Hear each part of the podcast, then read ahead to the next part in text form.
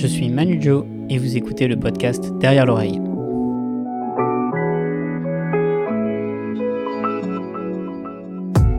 C'est un de nos magiciens les plus créatifs.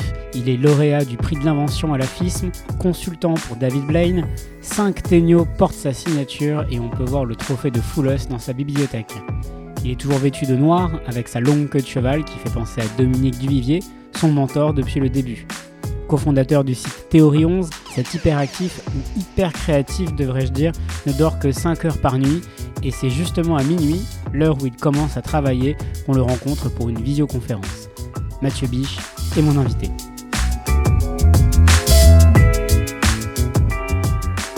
Un tour de magie, c'est quelque chose qui, bah, qui me surprend, que je ne comprends pas, et, vu que c'est quand même un peu mon cheval de bataille, qui a un poil original. Donc, euh, si je peux ou pas l'avoir vu, ou, euh, ou avoir une certaine nouveauté dedans, euh, c'est mieux.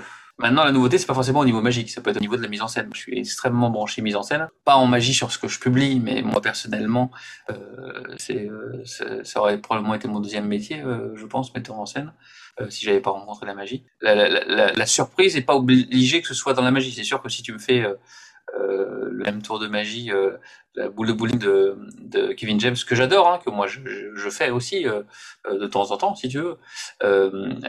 c'est un, un, très bon tour de magie pour les spectateurs. Maintenant, s'ils l'ont déjà vu, alors en France, on voit quand même pas beaucoup de magie, ni à la télé, ni, ni en spectacle. Donc c'est vrai que cet, cet, cet élément-là, il peut être considéré comme minime, parce que de toute façon, ils ne reverront pas l'effet où ils l'auront oublié d'ici là. Mmh. Donc, euh, euh, je mettrais l'originalité un peu de côté.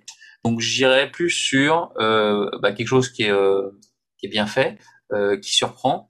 Et puis, comme j'aime la mise en scène, c'est sûr que si la mise en scène peut être un peu soignée, c'est parce que j'aime le spectacle.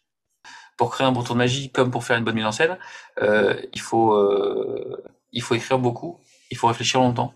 On me demandait pendant des années comment ça se faisait que je trouvais euh, plus de tours que les autres. Parce que euh, il y a une période où je faisais que ça, euh, inventé, quand j'avais 20, 25 ans, 20, entre 20 et 30 ans même.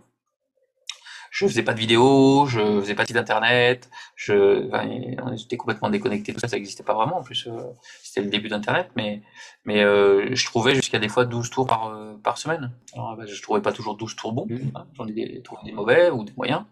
Et puis, bah, c'est surtout que je travaillais, je réfléchissais plus longtemps que les autres, finalement. Je suis pas des facilités, mais c'est surtout que je travaillais plus longtemps que les autres. Et je pense que euh, en mise en scène, c'est pareil. C'est-à-dire que euh, si tu veux euh, euh, réfléchir à la mise en scène pour un tour, euh, sur un tour de magie, ça n'a pas été évident. Et donc, il va falloir mmh. passer une heure, deux heures, trois heures. quand tu as écrit, pas moi, 16 heures de, de spectacle, là, Mmh. Bah, tu prends la meilleure et tu as, euh, as, des idées de mise en scène. Après, euh, pour avoir, avoir euh, des vraies idées de mise en scène, il faut aller euh, voir ce qui se fait en mise en scène. Moi, c'est euh, mon poste de dépense le plus important. C'est-à-dire que je prends des fois l'avion pour aller voir un spectacle. hier, j'étais, pas pris l'avion. Hier, j'ai pas pris l'avion, mais tu vois, hier soir, je suis rentré à 3 heures du matin, donc il y a moins de 24 heures. J'ai été voir Jérémy Ferrari à Bourges, parce que voilà, des places que j'avais achetées hier la nuit. Euh, alors j'ai pas été le voir pour la mise en scène parce que c'est du stand-up donc il y a peu de mise en scène. Euh, il y a des très belles lumières. Mais bon, moi je suis un grand grand fan de Jeremy Ferrari depuis le début. Euh, mais euh, j'ai pris euh, la voiture, j'ai fait trois heures de voiture dans un sens et trois heures de voiture dans l'autre pour euh, pour aller voir Jeremy Ferrari. après ça m'est arrivé d'aller à New York quatre jours pour aller voir le Gary Del Godio que j'avais pas vu. Et puis ça m'est arrivé aussi euh, alors bref, en France, euh, je, oui, je vais à Lyon, je vais à Strasbourg. Enfin bon, là c'est plus facile. Aller à Londres aussi pour aller voir euh, le spectacle. Euh, celui qui écrit tous les tous les tous les spectacles. Nyman, merci Andy Nyman. Donc j'ai été à Londres pour aller voir son, spectacle sur les, les fantômes. le spectacle était vraiment pas mal. Alors moi, ce qui me fait moi, ce qui me fait kiffer, c'est la mise en scène. Vraiment, ça me fait vibrer. Donc Robert Lepage en 1, qui est probablement le metteur en scène le, le plus euh, bah, considéré comme, comme euh, par le du moins par le par le métier comme le, le meilleur au monde. Euh, c'est lui qu'on a engagé pour faire K. Euh, moi, je l'ai découvert avant sur Pick, Picker et Trèfle, le, le cirque du soleil, pour préciser. Le cirque du soleil. Donc, on lui a fait un chèque de 250 millions de dollars en lui disant pouvez-vous mettre en scène euh, un spectacle du Cirque du Soleil? Il a dit oui, bien sûr, et il a fait K. Donc, euh, si, si, je sais pas si tu as vu K. Oui, j'ai vu K. Bah, en fait, un peu comme toi, j'ai fait euh, l'aller-retour à Vegas juste pour voir les shows. J'ai fait une semaine. K, moi, je l'ai vu 17 ou 18 fois. donc, à chaque fois que je vais à Vegas, je vais voir K, à chaque fois. Et je le vois une fois, et quand, quand, quand je le vois en très début de, de je reste en général deux semaines à Vegas, quand je le vois en très début de semaine, je le refais une, deuxième fois avant de partir. Ah oui, d'accord. Ah oui, c'est un, niveau au-dessus quand même. Ah, K, euh, oui, K, ça m'a, ça m'a, ça m'a touché. Euh, K, il est fort. la musique, ça, fait vibrer, ça m'a fait vibrer K, parce que sur papier, justement, mettre en scène, moi j'ai, j'ai vu tous les shows du Cirque du Soleil, à part peut-être euh, bah, les anciens qui tournent plus. Et j'ai dû, j'ai dû en louper, euh, j'ai loupé le show sur le mapping running qu'ils ont fait à Vegas.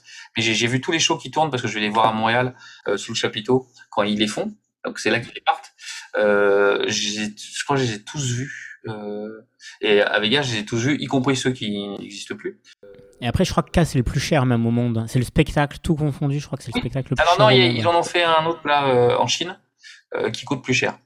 Euh, j'ai Stéphane Bourgoin qui a travaillé dessus. Euh, mais, mais sur le papier, quand tu vois, et c'est vrai que souvent les gens ils, aiment O ou K. Euh, moi j'aime Love parce que les Beatles, c'est que je suis un grand fan des Beatles. Mais ce qui, est intéressant sur euh, les shows du Cirque du Soleil, c'est toujours très très beau les shows du Cirque du Soleil, c'est extrêmement inspirant. Euh, là où euh, le page qui avait déjà monté des shows du Cirque du Soleil, hein, parce que j'ai plus les, les, les, titres en tête, mais il en a au moins monté un que j'ai vu à Paris quand ils l'ont fait tourner, avec déjà du mapping qu'il avait fait dix ans avant que tout le monde fasse du mapping.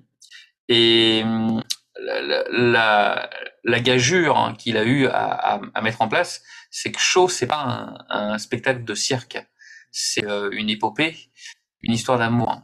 Et, et, au travers de ça, et c'est là le génie de Robert Lepage, il nous inclut des numéros de cirque, mais qui sont intégrés à l'histoire. Et c'est pour ça que moi, il est, il est euh, révolutionnaire ce show et euh, loin devant n'importe quel autre show, quelles que soient d'ailleurs les, les, qualités techniques euh, de, des, des, artistes, euh, parce que euh, au-delà de la plateforme, euh, il est complètement euh, cinématographique quand il met les verticales et euh, ça devient un cadre de cinéma. Enfin, c'est extrêmement cinématographique et c'est peut-être aussi pour ça, parce que beaucoup, beaucoup, le cinéma, que ça m'inspire énormément. C'est pour ça que ce show-là me parle. Mais, mais je crois qu'il me parle surtout parce que quand j'ai vu ça, j'ai dit c'est pas possible.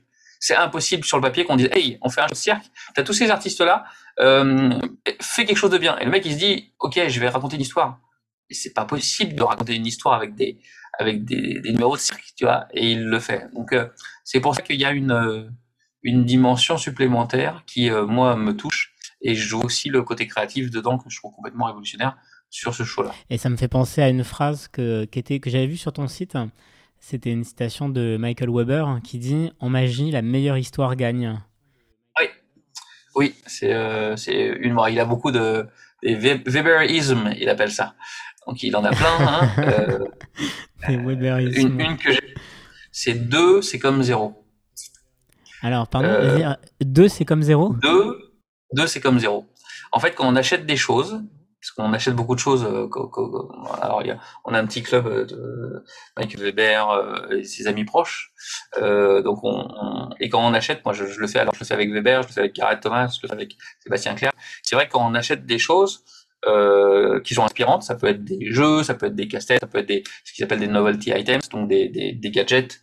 Euh, euh, ça peut être toi, un, stylo, euh, un critérium quand tu secoues la minesse, enfin des, bêtises qui sont ou inspirantes ou pratiques ou, ou, magiques, où tu peux avoir une dimension magique parce que tout d'un coup tu achètes quelque chose et puis ça t'inspire magiquement directement, c'est possible.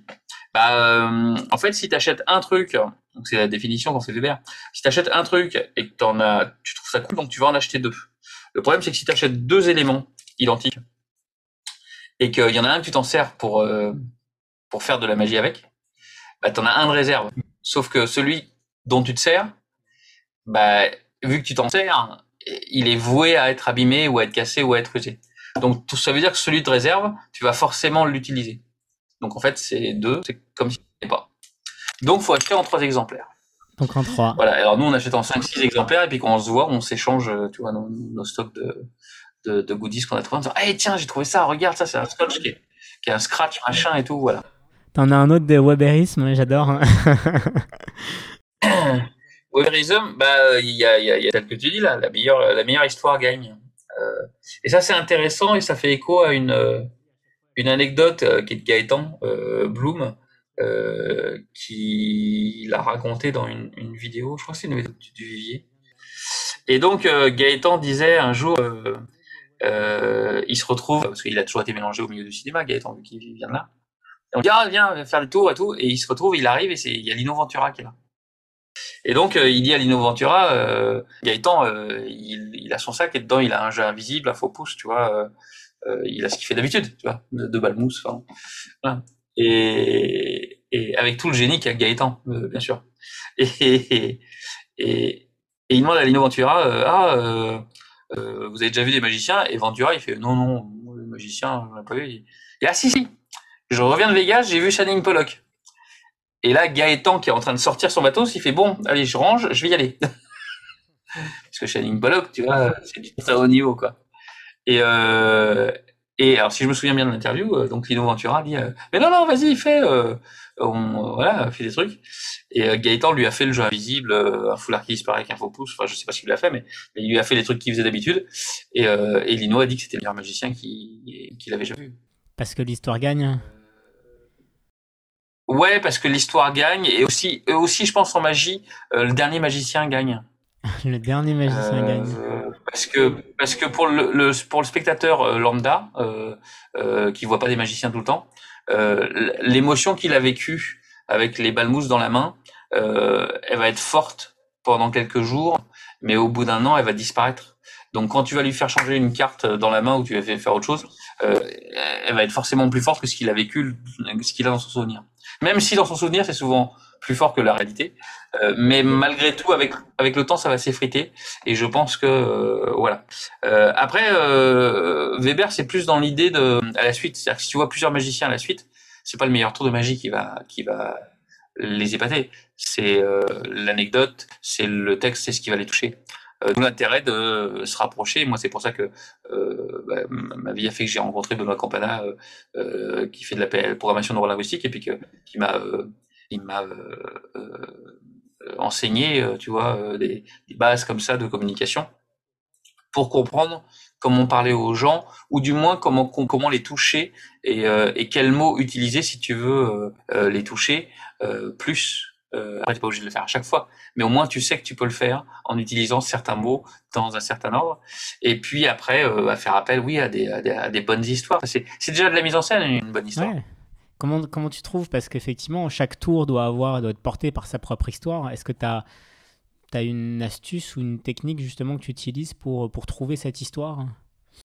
Alors, je le fais pas à chaque fois. Euh, je, je, le fais euh, je le fais pas sur chaque tour parce que parce que bon, j'ai beaucoup de tours et puis et puis il y a des tours où euh, je pas particulièrement envie de en scène parce que de toute façon quand tu arrives une on, on, revient aux conditions de travail quand tu fais du table à table la mise en scène ça va être compliqué à mettre en place quoi. Tu peux hein mais mais ça a pas vraiment sa place, ça va être compliqué à, à mettre si c'est trop important, les gens t'entendent pas, ils bouffent, enfin ça va être compliqué. Donc je, je le fais pas systématiquement. Euh, J'aime bien le faire quand je suis sur scène évidemment donc principalement avec du mentalisme. Euh, mais euh, mais c'est pas obligé que ce soit à chaque fois. Parce que si tu fais une transposition avec une carte dans la bouche, euh, euh t'es pas obligé de parler euh, d'un baiser, euh, tu vois, d'avoir un truc de fou non plus. Donc, je pense qu'il y a des tours qui s'y prêtent et il y a des tours qui s'y prêtent moins. Et justement, la difficulté quand tu écris un spectacle de théâtre, c'est qu'il faut que tu le fasses à chaque fois, même quand le tour s'y prête pas forcément. C'est ça qui va être difficile. après, est-ce que des astuces? Non, euh, j'ai pas particulièrement d'astuce. Euh, l'astuce que j'ai finalement, et c'est celle que je fais aussi en, en créativement, euh, c'est d'essayer d'engranger un maximum d'informations ailleurs. Donc euh, mise en scène, bah, moi j'aime la mise en scène. J'essaie de d'engranger, de, de, voir tout ce qui se fait euh, des meilleurs euh, ailleurs. Et c'est vrai que quand je vois, tu vois derrière un spectacle comme Del Godio, qui est très bien son spectacle, mais tous les magiciens qu'on vu, ils, ils créent au génie. Euh, moi, j'ai pas trouvé ça euh, génial. Pour euh, reprendre étymologiquement le terme de génie, j'ai pas trouvé que c'était génial. J'ai trouvé que c'était un bon spectacle. ce qui était intéressant, c'est que c'était un spectacle qui mélange théâtre et magie. Donc ça, c'était assez, nouveau pour le coup, euh, avec une sensibilité. Après, tu peux adhérer au, spectacle ou pas, mais ça, c'est encore autre chose. Mais euh, ce qui est arrivé avec la nouveauté, c'était son spectacle qui mélangeait un peu magie et, théâtre. Sauf qu'il y a beaucoup de spectacles euh, de théâtre qui utilisent des techniques de magicien. Donc finalement, euh, moi j'ai vu beaucoup de spectacles de théâtre qui utilisaient de la magie, là où Derek Del Godio, c'est un spectacle de magie où il utilise le théâtre. Donc c'est vrai que moi quand j'ai vu, ça m'a pas, j'ai pas été transcendé par son spectacle. Euh, il est très bien, c'est intéressant, les concepts sont sont cool. Euh, bien sûr, euh, la mise en scène est, bien fichue, mais j'ai pas été, bah, ça n'a pas été une révolution parce que j'avais déjà vu ça en fait. Ouais. Pas exactement pareil, hein, mais j'avais déjà vu des spectacles de théâtre utiliser des techniques de magicien pour faire des choses que. Moi, il y, y, a une sur le show de Del Godio, il y a une pensée qui m'est venue et je serais intéressant de t'entendre là-dessus. en fait, quand, quand, tu sais qu'il y a un tel budget, parce que moi le spectacle j'ai adoré, euh, j'ai adoré. Pareil, j'ai aussi un référentiel de théâtre et effectivement, euh, euh, enfin moi je trouvais que justement ça allait dans le, dans le, bon sens de voir des spectacles comme ça de qualité. Quand tu sais que le budget qui a été mis dedans dans le spectacle, on peut s'attendre à finalement, à un bout d'un moment, quand tu mets les moyens, tout est possible. Et il y a quand même une petite partie de la magie qui pour moi a disparu parce que je sais que dans le théâtre, t'es es, loin, tu vois pas. Et en fait, technologiquement, comme on, est capable de faire beaucoup, bah, euh, je me suis dit, bon, c'est très très beau, mais juste, euh, je suis pas dans le côté, tiens, comment est-ce qu'il a fait? Parce qu'en fait, je, je, suis capable de m'imaginer des trucs euh, de très haute technologie avec tous les moyens, c'est à partir d'une certaine somme. Et du coup, j'ai pas ressenti l'étonnement de la magie. J'ai eu le plaisir de voir le spectacle en tant que spectacle, mais j'ai perdu, enfin en tout cas, j'ai pas ressenti euh, l'étonnement de la magie, qui est quand même le sens premier hein, d'un spectacle de magie. Euh, oui, son spectacle est plus théâtre euh, que magique. après, ça a été aussi un choix du metteur en scène, qui est Frank Oz. très grand metteur en scène, voilà, pour les fans comme moi, c'est. De Star Wars, hein on, se, on, se, baisse devant Maître Yoda, devant la puissance de Maître Yoda. Donc, euh, et puis c'est Dark Crystal, et puis c'est euh, pas n'importe qui, euh, Franco. Ça a été sa volonté à lui euh, d'après ce qu'on m'a raconté, Sébastien euh, m'a raconté vu qu'il a travaillé sur le show. par exemple, de, de pas, alors il y a un moment il fait disparaître une brique, puis on la retrouve dans New York la brique. Et c'est évidemment la même brique qui est retrouvée dans New York, mais c'est la volonté de, de Francos de pas signer la brique, par exemple, malgré le fait que ce soit la même brique. Euh, parce que je pense qu'il vient du théâtre et qu'il n'a pas voulu euh, euh, utiliser des réflexes de magicien pour, enfin, il est parti du principe que les gens vont croire ce qu'on raconte. Ce qui est une position très intéressante artistique. Après, moi, j'aurais pas fait comme ça, mais moi je suis pas francose. Et puis euh, peut-être que euh, Franck Marshall qui a mis en scène euh, Elder Guimarães euh, dans le théâtre d'en face, euh, il aurait fait autrement aussi, tu vois. Euh, mais après c'est des, des, des, points de vue artistiques, donc c'est juste intéressant je trouve de dire ok on va faire disparaître une brique, on va faire apparaître New York, là on, la signe. Non non on signe pas, c'est pas la peine. On dit que c'est la même et c'est la même, donc on s'en fout en fait. Donc c'est des positions qui sont intéressantes, mais c'est clairement des positions de théâtre euh, après, euh, ça marche à New York. Est-ce que ça marcherait à Paris? Je sais pas. C'est clairement pas le même public. Euh, tu vois, donc voilà. après, est-ce que ça touche Oh bah si, c'est un spectacle qui est, qui est émotionnel quand même, tu vois, mais c'est c'est pas la magie qui touche. -dire, quand il fait il fait disparaître la brique et le symbole de la brique qui est quelque chose de négatif qui qui transforme en positif. Tout ça c'est c'est très très très écrit, très mais tu es touché par son, ou pas d'ailleurs, mais, mais par son interprétation. Moi, si tu es touché par le spectacle, tu es touché par son interprétation et pas trop par les tours de magie. Après, tu as les magiciens qui comprennent pas comment ça marche euh, quand il fait les enveloppes, euh, même la, la quand il disparaît euh, et tout. Il y a des choses qui sont quand même assez bluffantes. Donc euh, forcément, les magiciens ressortent, ils disent waouh, c'est génial, j'ai rien compris. Euh, mais le, le public, de toute façon, il comprend pas un jeu invisible. Donc, ils, ils viennent chercher l'étonnement qu'ils comprennent pas, mais aussi justement, c'est ce qu'on disait au début de la discussion, euh, bah, ils, repartent avec autre chose, pas seulement le fait qu'ils aient pas compris euh, les tours de magie, mais ils repartent avec un, un, moment de spectacle en fait. Et c'est pour ça que les gens quand ils sortent de son spectacle, ils considèrent pas qu'ils ont vu un spectacle de magie, ils considèrent qu'ils ont vu un spectacle de Derek Del Godio. Je suis même pas sûr qu'ils pensent que Derek Del Godio c'est un magicien. Ce qui est aussi une position je trouve, intéressante. Et ah, ça oui, effectivement c'est intéressant ouais. Hmm. moi, clairement, quand je, si, si, j'ai écrit un spectacle pour moi, donc si un jour je fais un spectacle en théâtre, euh, j'ai envie quand les gens sortent, qu'ils se disent, j'ai vu un spectacle de magie et Mathieu Biche, c'est un magicien ou un illusionniste, mais bon, euh, voilà. Euh, la position de Derek je suis pas sûr, faudrait lui demander. Mais ce qui est sûr, c'est que moi j'ai l'impression que quand les gens sortent de le spectacle, ils, ils ont pas forcément de mots à mettre sur ce mec-là. Clairement, magicien où il peut faire des tours de magie, mais euh, c'est un acteur, c'est, on sait pas trop et on s'en fout un peu. C'est aussi le positionnement de David Blaine. Là, pour le coup, moi, je suis très proche de David Blaine. Oui, as, en fait, euh, pour, pour préciser, tu as, quand même euh, as été un des consultants de, de, son spectacle. Et du coup, on enchaînera après. Juste... Ah, oui, tu, es toujours, ouais. Oui, on pourra, on pourra revenir dessus, mais son spectacle un petit peu. après, j'ai été consultant surtout sur les shows télé. D'accord. et je le suis toujours d'ailleurs. Euh, et puis là, on travaille sur d'autres projets, d'un projet de jeu de cartes, notamment, et puis une boîte magie qui finira par le jour vu qu'on travaille dessus depuis 10 ans. Mais euh, ça prend beaucoup, beaucoup de temps avec, euh, avec David.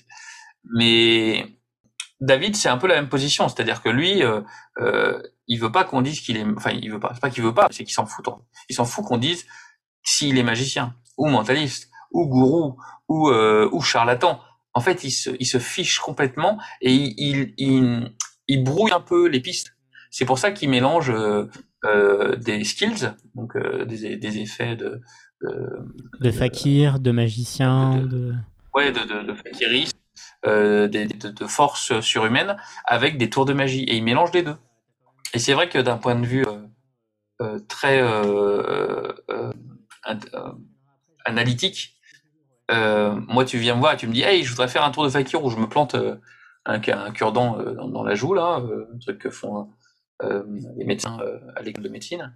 Euh, voilà. Et puis derrière, j'ai fait un tour de magie avec une coquille et une pièce de monnaie moi je vais te dire, et parce que c'est mon travail, je vais te dire, bah attends, parce que si tu fais un truc avec un tour de magie après, avec des pièces de monnaie, euh, et puis tu fais un truc dans la dent, on va forcément croire que ce que tu as mis dans ta, quand tu as fait le tour dans ta bouche, c'est faux. Donc peut-être t'as peut-être pas intérêt de le faire pour de vrai, parce que ça sert à rien, vu que les gens vont penser de toute façon que c'est faux. C'est le même problème quand tu fais du mentalisme et de la magie. Problème, ça s'en est pas forcément un. Mais, mais ce qui est sûr, c'est que quand tu fais de la magie après du mentalisme, bah, ça, dévalue ce que tu as fait avant. Les gens disent, ah bah non, finalement, il est magicien.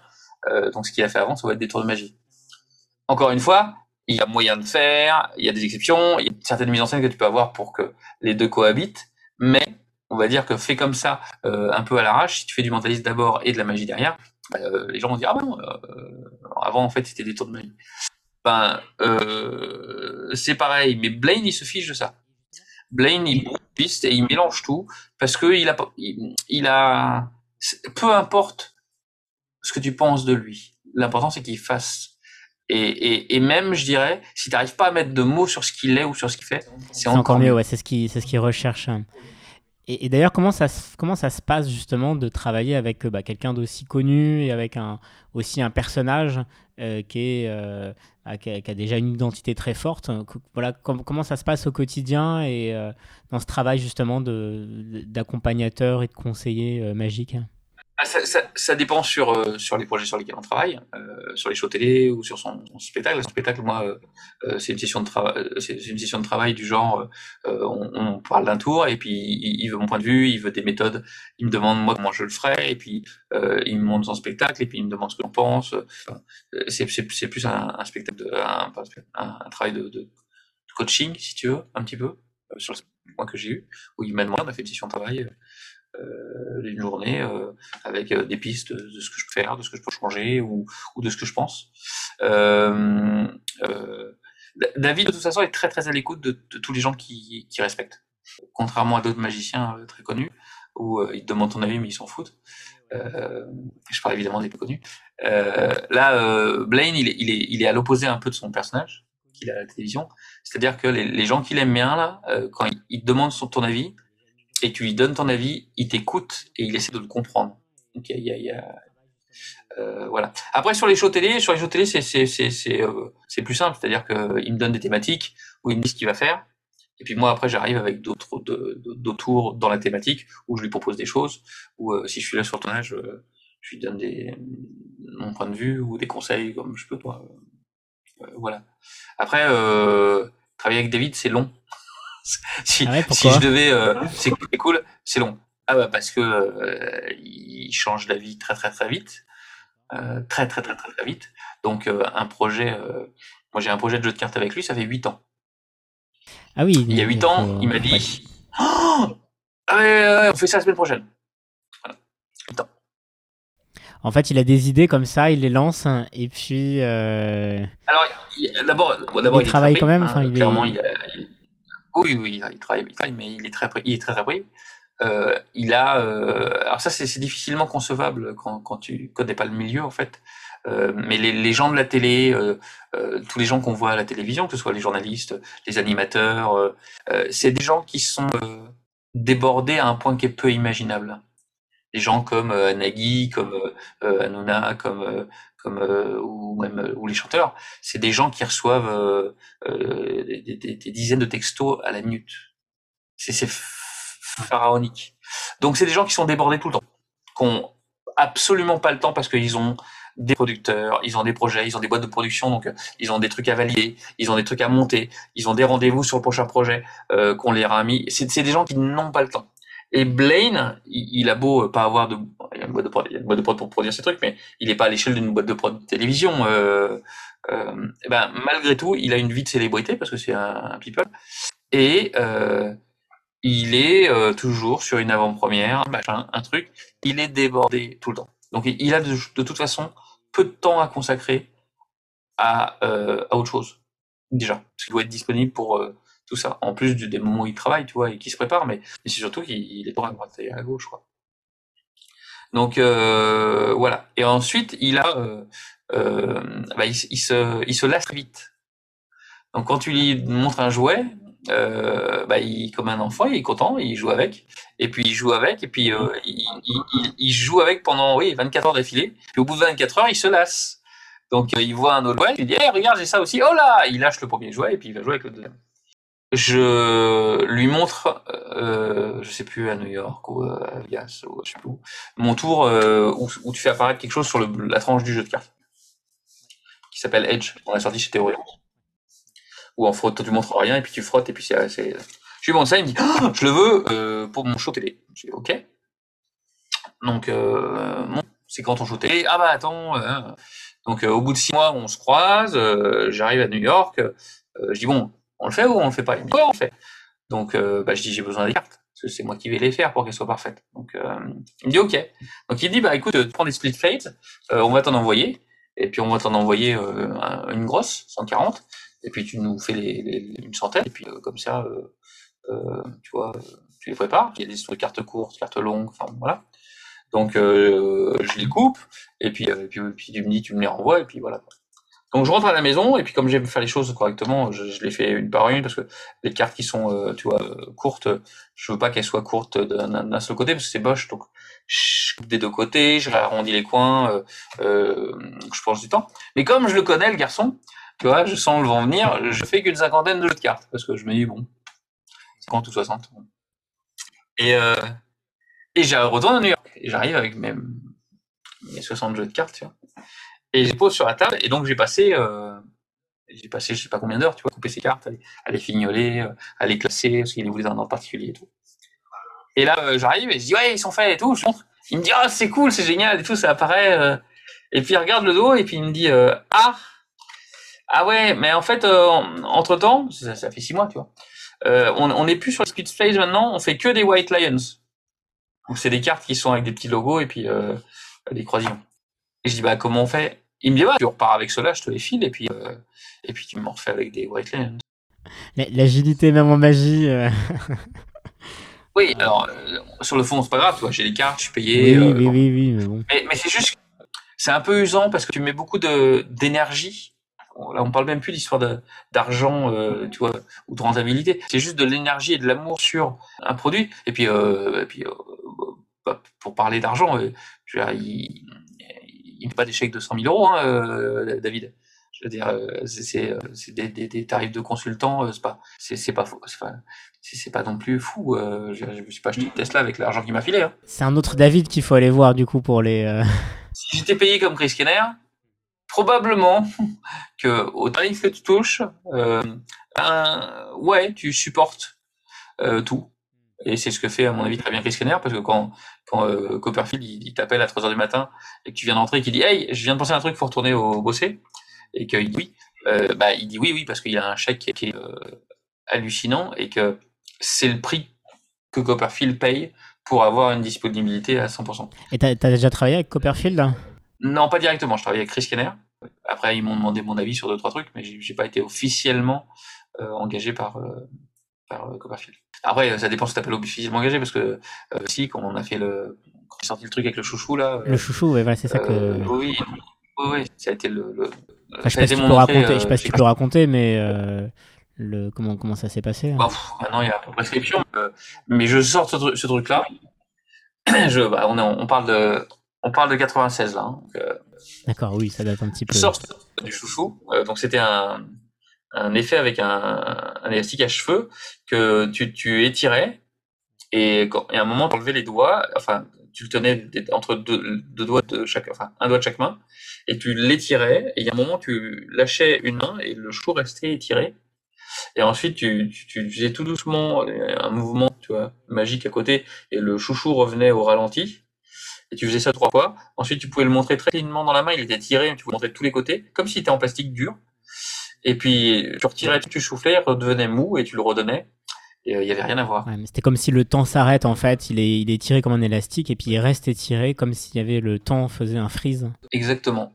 Et donc, euh, par Sébastien Clair, parce qu'il avait déjà le contact de, de Kenner, euh, on envoie ça à Copperfield et Copperfield dit Ok, je veux le faire dans mon spectacle. Donc, ils ont travaillé sur un gimmick, sur une mise en scène qui était vraiment intéressante et, et donc voilà. Et puis, c'est pas été au bout. Ouais, ils ont fait des prototypes, ils ont vu et finalement ils l'ont pas retenu, ils ont l'ont pas retenu pour le pour le spectacle. C'est assez dans un tiroir l'argument que vous avez donné à l'époque euh, Chris Kenner, et à mon avis euh, euh, probablement le vrai, c'est que il, Copperfield avait peur que des gens vendent le tour derrière. Moi j'avais j'étais préparé à le vendre et Copperfield voulait clairement s'il l'achetait, il rachetait tous les stocks, il voulait pas qu'on le vende. Euh, comme il a fait pour le laser il fait toujours tout. En fait, il, il, rachète toujours euh, l'idée à vie. Euh, T'as plus le droit de le commercialiser.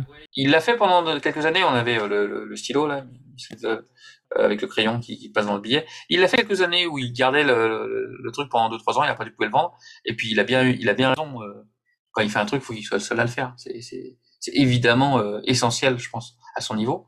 Et, et donc, ça me posait pas de problème. Hein. mais il a eu peur, donc de ce qu'ils nous ont dit, c'est que bah, y a un mec qui fasse une version avec un, un, chouchou en plastique, quoi, et puis juste un switch, et puis il dit, allez, c'est là, et c'est comme Copperfield. Parce que le l'effet était facilement copiable. La méthode, non, parce que la méthode était vraiment, euh, pour le coup, alambiquée, avec une espèce de tige qui passait à l'intérieur, qui se déroulait le long du chouchou et qui rentrait. Enfin, c'était quand même tout un truc. Mais euh, euh, ce que nous a dit Kenner, c'est euh, non, parce que finalement, Copperfield a peur, a peur qu'il y ait un magicien qui sorte une copie de son Une copie qui, serait, qui soit pas le même truc, mais où tout le monde croit que c'était ça. Vous pouvez soutenir ce podcast si vous le désirez. Le lien de la page Tipeee est dans la description. Un grand merci à tous.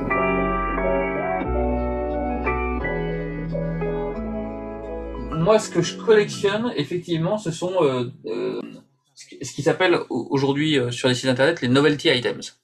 Donc, ce sont des objets qui sont sortis dans des boutiques de, de geeks à l'origine, tu vois, qui étaient au début arrivés du cinéma ou liés avec la pop culture. Mmh. Moi, je suis très très très très branché pop culture, mmh. et, et c'est devenu des, des, jouets ou des ou des jeux ou des jeux. voilà, je reprends deux, tu vois sont là, mais euh, euh, un exemple. Voilà. Ça, ça s'appelle la useless box. Ok, donc ça c'est une boîte noire. En fait, c'est une boîte noire avec juste un, interrupteur euh, sur le dessus. Un, interrupteur comme il y a dans les, dans les avions. Un interrupteur ouais. de, siège éjectable. Et donc il y a écrit dessus useless box. Et donc quand tu pousses le bouton, tu as un petit bras en plastique il y a une sorte de main. Et qui vient éteindre le bouton. Ok, donc euh, tu cliques sur, tu cliques au-dessus et en fait euh, la main elle reclique euh, dans, dans l'autre sens automatiquement quoi. Donc en fait vraiment ça sert à rien quoi. D'où son nom. Exactement. The Useless Box. Donc ça, moi, c'est des choses qui me font, euh, qui me font kiffer, vraiment. J'adore ça. Je trouve ça euh, bah, brillant créativement. Je trouve ça amusant. euh, Ouais. euh, voilà. Alors tu vois, ça, pour, par exemple, avec Gareth, on a travaillé sur des, des lampes pour Marcette Ducati. Euh, ça, c'était une idée d'interrupteur qu'on avait. Où c'est un interrupteur que tu allumes et en fait, tu as un bras qui sort et qui vient y rééteindre. Et donc, il faut, il faut que tu l'allumes d'une certaine manière Ah, pour être le seul à pouvoir allumer ton interrupteur. intéressant. C'est cool. Ça, c'est euh, euh, une chose. Là, j'ai évidemment le, la boule qui lévite que j'ai modifiée pour en faire euh, la fameuse boule qui lévite qu'on voit maintenant partout, hein, euh, avec les électroaimants que j'ai modifiés pour en faire une une, une Ouais. étoile de la mort, Star Wars. Ça, c'est un autre objet euh, qui est vraiment intéressant, qui est plus magique pour celui-là. Euh, donc, c'est euh, c'est euh, basé sur la loi de Lenz, la loi de Lenz qui dit que euh, si tu fais passer un, un aimant dans du- des tubes d'aluminium, euh, ça crée euh, un champ magnétique. Alors il y avait eu un tour de magie qui était passé comme ça, qui s'appelait l'échelle de je sais plus quoi là, euh, The Scale, euh, où tu avais comme une flûte en aluminium, et puis tu avais un petit aimant, et puis tu avais un petit morceau de laiton qui ressemblait à l'aimant, et donc tu faisais passer le petit morceau de laiton, et puis tu le voyais tomber dans la flûte en aluminium. Et ensuite tu le switchais secrètement contre euh, l'aimant, et euh, maintenant quand tu le faisais tomber, eh ben, il tombait mais au ralenti, parce que à cause de, de la force magnétique qui va être créée, même si l'aluminium c'est pas aimanté, quand tu le déplaces, ça va euh, aimanter. Donc ça, ils en ont fait un, quelque chose comme ça. Donc Donc là, c'est un gros tube, en fait. C'est des gros cylindres euh, en en métal. deux énormes morceaux, euh, euh, oui, gros comme des canettes de, Ouais, des canettes de. de ouais, des- des fines, là, Tu vois, les- pas les grosses grosses de, de 33, mais ouais, les, les petites canettes canettes, un peu plus ouais. fines de, Hmm. de sport, ça, voilà. C'est large comme ça et, et c'est haut de euh, ouais, 5-6 cm. C'est en aluminium, c'est très lourd. T'en as deux et au milieu t'as un trou et t'as un aimant qui est un aimant euh, en Donc c'est une bille. Et quand tu mets, euh, quand tu mets voilà la bille, de, donc tu les les empiles si tu veux, et quand tu mets dedans, la bille tombe au ralenti. Waouh, c'est vraiment magique. ouais. Euh, On la voit vraiment tomber vraiment au ralenti, ouais. C'est aussi un, un, un fidget toy, C'est-à-dire. euh, qui est aussi une autre partie maintenant qui est un peu connue parce qu'il y a eu les, les spinners là. Mais les fidget toys, c'est pour les gens qui sont euh, qui ont des, des, des- des troubles de tension ou qui ont besoin de, de toucher des trucs. Euh, avec Gareth, on les collectionne pour pour travailler plus les, les, les doigts là. Et donc ça, bah tu peux t'amuser à faire tomber, mais à séparer et ça donne ça. Ok, donc tu peux faire des sortes de formes de jonglerie, de jonglage avec, euh, avec Bah, ça. en fait, tu laisses tomber sur un cylindre, et puis pendant que ça tombe sur un cylindre, tu prends le cylindre dessus, tu le mets en dessous, et de manière infinie, comme ça, tu fais tomber ta bille, qui va tomber au ralenti. Génial. Trop bien, j'adore, j'adore ces trucs aussi. Donc ça, c'est le genre de, de- de- d'objet, effectivement, que, que je collectionne, que j'aime. Euh, euh, voilà, après, euh, voilà, ça c'est un, un objet de Tadio qui est assez difficile à avoir. C'est un distributeur de mouchoirs. Donc c'est une, une boîte rectangulaire, t'as Mickey magicien dessus, t'as plein de dessins, et en fait dans le chapeau c'est un trou qui donne dedans, et tu mets ta boîte de mouchoirs dessous, et en fait tu fais sortir le foulard. Génial, trop bien. C'est génial, j'adore. hein. Ça là, moi quand je vois ça, je tombe amoureux de ça. Ah mais oui, oui. Clairement. J'ai fait revenir ça du Japon, ça m'a coûté un bras, Oh là là. euh, un, un bon bras, parce que c'est des choses qui ont été, qui sont sorties dans les années, euh, je, je pense celui-là, euh, 80, fin 90. Donc euh, l'avoir en bon état et le faire venir du Japon, ça Ah m'a coûté c'est une c'est fortune. magnifique. Alors, je, je suis pas, je sais pas si on a bien compris, mais en fait, c'est juste un- un- une surcouche d'un paquet de mouchoirs et en fait, par-dessus, il y a un Mickey avec un chapeau et en fait, on sort le foulard, enfin le mouchoir du coup par le chapeau et du coup, c'est très très euh, très très marrant. Et au le chapeau, il est troué en fait. Donc tu et tu fais dépasser ton mouchoir de ta boîte de mouchoirs par le chapeau et, et c'est ton c'est une boîte Non, distributeur. c'est C'est pour très, habiller très en mignon, fait ta c'est boîte très très mignon. Ça, voilà, moi je vois ça, je tombe, je tombe- c'est des choses que je tombe amoureux. Après, est-ce que ça m'inspire euh, magiquement? Bah euh, oui, mais euh, voilà, je peux vous montrer autre chose. euh, ça, là. Donc ça, c'est euh, un autre gars que j'aime beaucoup, euh, c'est Marc Seteducati, donc euh, voilà, qui a euh, inventé ces, ces, ces puzzles là, qui sont des puzzles miroirs où tu as la moitié du puzzle dans le miroir et l'autre moitié pas dans le miroir. Donc effectivement, il y a une boîte avec euh, une boîte carrée avec un miroir et en fait euh, le cube, hein, en fait ouais, c'est c'est une illusion. En fait, on le voit d'un côté, on voit une image, et en fait, on voit de l'autre côté, c'est une autre image. Et comme il y a un miroir, bah en fait, ça réfléchit euh, deux choses différentes hein. et euh, intéressant, ouais. laisse son accordéon et quand tu les regardes de, de, de côté, voilà. Donc il l'a fait et puis là il a, il a fait plein et cher, voilà. Et il a vendu le concept à Rubik pour faire un jeu que j'aime beaucoup. euh, où c'est un espèce de puissance 4, mais tu as des pièces que quand tu les poses, elles sont rouges dans la réalité et elles sont euh, jaunes dans le miroir. Quand tu les joues, il faut que tu réfléchisses et tu peux faire ta ligne de 5 dans la réalité ou dans le miroir ou à moitié à moitié dans la réalité dans le miroir parce que quand tu poses une pièce, ça fait deux en fait. Donc euh, voilà, donc ça c'est le même principe, c'est c'est c'est euh, Marx Educatif qui a vendu la licence. Euh, voilà. Après, euh, après euh, euh, les étagères invisibles sur lesquelles je me suis inspiré pour faire mes étagères à moi. Là. Ouais, ça, c'est les étagères avec des, des, sans étagères en fait. Hmm. Voilà, je me suis inspiré des étagères de livres qui existaient pour en faire pour en faire des la taille des cartes à jouer. J'ai ça aussi qui, est un peu plus connu maintenant parce que aux Oscars, aux Oscars il y a deux ans ils en avaient mis sur toutes les tables. C'est un livre lumière. Ah oui. Et du Lumière, ouais, on le trouve maintenant dans tous les bons concept stores, euh, il est vendu voilà. maintenant. Ça, moi j'ai acheté, euh, tu vois, le Lumio, l'original, euh, à San Francisco, il y a, il y a genre 5-6 ans. pareil, c'est vendu très cher.